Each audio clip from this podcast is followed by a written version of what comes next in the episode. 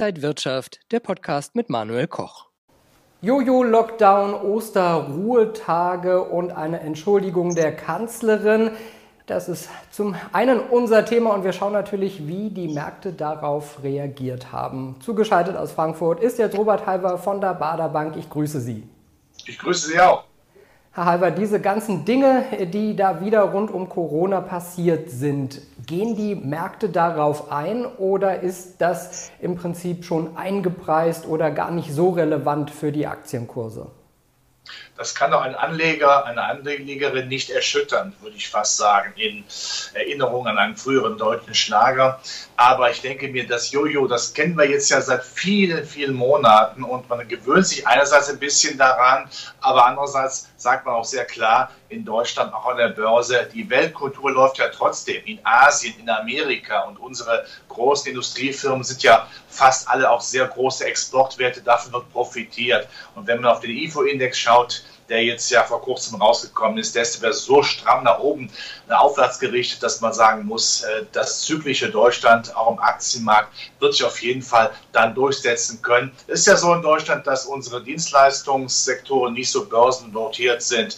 Das ist ein Vorteil jetzt von dem deutschen Aktienmarkt, der sehr zyklisch orientiert ist, industriell orientiert ist und das hilft natürlich jetzt. Es wäre wünschenswert, dass wir auch in Deutschland natürlich weiterkehren mit dem Impfen und mit Öffnungen, aber das wäre kann quasi noch der Schnaps obendrauf, das noch besser läuft. Aber um den deutschen Aktienmarkt muss man sich keine Sorgen machen. Ja, der DAX ist äh, sehr nahe den Rekordständen, läuft aber momentan etwas seitwärts.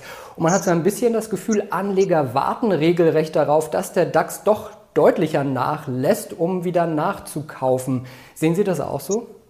Ja, wir haben ja genau dieses äh, Prozedere. Immer wenn dann die Aktienmarkt oder der DAX, wenn er etwas runterkommt, wird auch wieder gekauft. Natürlich, um es weit nach oben zu gehen, müssen wir das Allzeithoch bei 14.805 rausnehmen, damit es weitergeht. Aber wenn man davon ausgeht, dass ja zwei Dinge passieren. Auf der einen Seite weiterhin eine weltkonjunkturelle Beschleunigung. Da profitiert Deutschland von.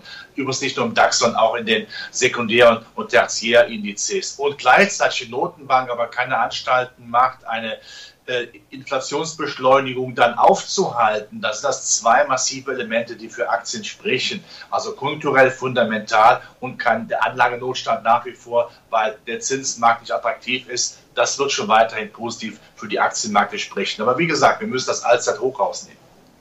Das heißt jetzt für Anleger, wie sollte man sich jetzt durch dieses Fahrwasser durchmanövrieren, damit man nicht stecken bleibt?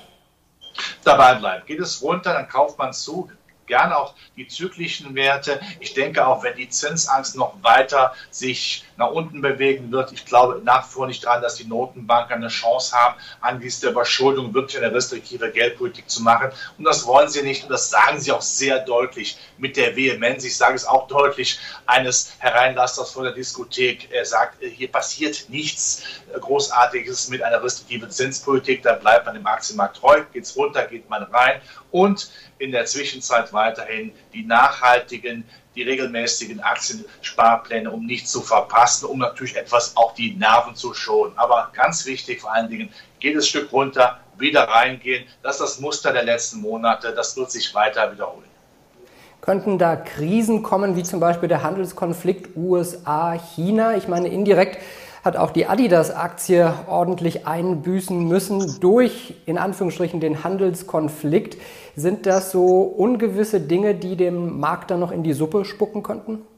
Natürlich haben wir geopolitische Risiken, dass die Amerikaner das Feindbild China weiter nutzen und umgekehrt ist klar, aber das war auch die letzten Jahre, als die Aktienmärkte gelaufen sind, klar. Aber beide wollen natürlich auch weiterhin exportieren. Das wird ja auch gesagt. Man muss immer unterscheiden zwischen dem, was für die Galerie dargeboten wird, für die Zuschauer, dass man sich da auch mal auseinandersetzt. Aber wenn man dann über hinter das, hinter die Fassade schaut, dann sieht man, man will ja doch irgendwo weiterhin miteinander Geschäfte machen. Eine, eine klare Auseinandersetzung sehe ich nach wie vor nicht. Das muss man auch erkennen. Also von daher, es bleibt ein Faktor für eine Volatilität, eine zwischenzeitliche, ist aber kein Faktor, dass wir wieder in die dunkelsten Zeiten des Handelskrieges äh, zurückfallen. Das können auch beide Länder nicht gebrauchen, auch Amerika nicht, das ja auch im Export dabei ist, das Land auch in Amerika stärker zu versöhnen, Arbeitsplätze zu schaffen.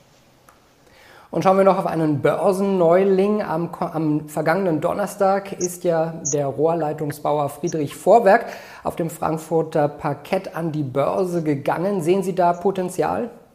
Ja, das ist die Zukunft, das ist ja die Energiewende, grüner Wasserstoff, sowohl vom Anlagebau wie von den Transportwesen, von der Logistik her. Und wir haben hier noch sehr schwache Kapazitäten. Und da die Politik ja das grüne Europa, das grüne Deutschland will, die grüne Welt, ist natürlich sehr klar, dass nachhaltig hier auch Aufträge kommen werden, die Umsätze nach oben gehen werden. Da braucht man eine gewisse Zeit für, weil durch Wasserstoff noch nicht direkt so umgesetzt wird. Aber es hat natürlich dann ganz klar die höheren Wein durch die Politik. Also von daher ist das langfristig ein sehr schönes äh, Investment einer Aktie, aber wie gesagt, immer gemacht. Das ist jetzt nicht der schnelle Wert, der nach oben geht, weil Wasserstoff muss natürlich noch in der, in der Tat von der Realität gefüllt werden, auch wenn die Politik es haben möchte. Aber die Richtung ist eindeutig klar.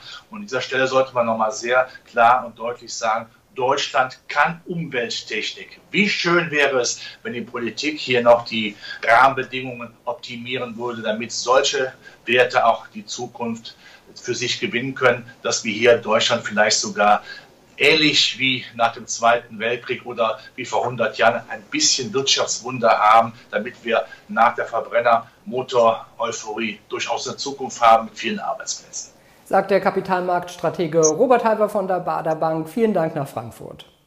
Bitte sehr, alles Gute. Und Ihnen, liebe Zuschauer, danke fürs Interesse, alles Gute und bis zum nächsten Mal.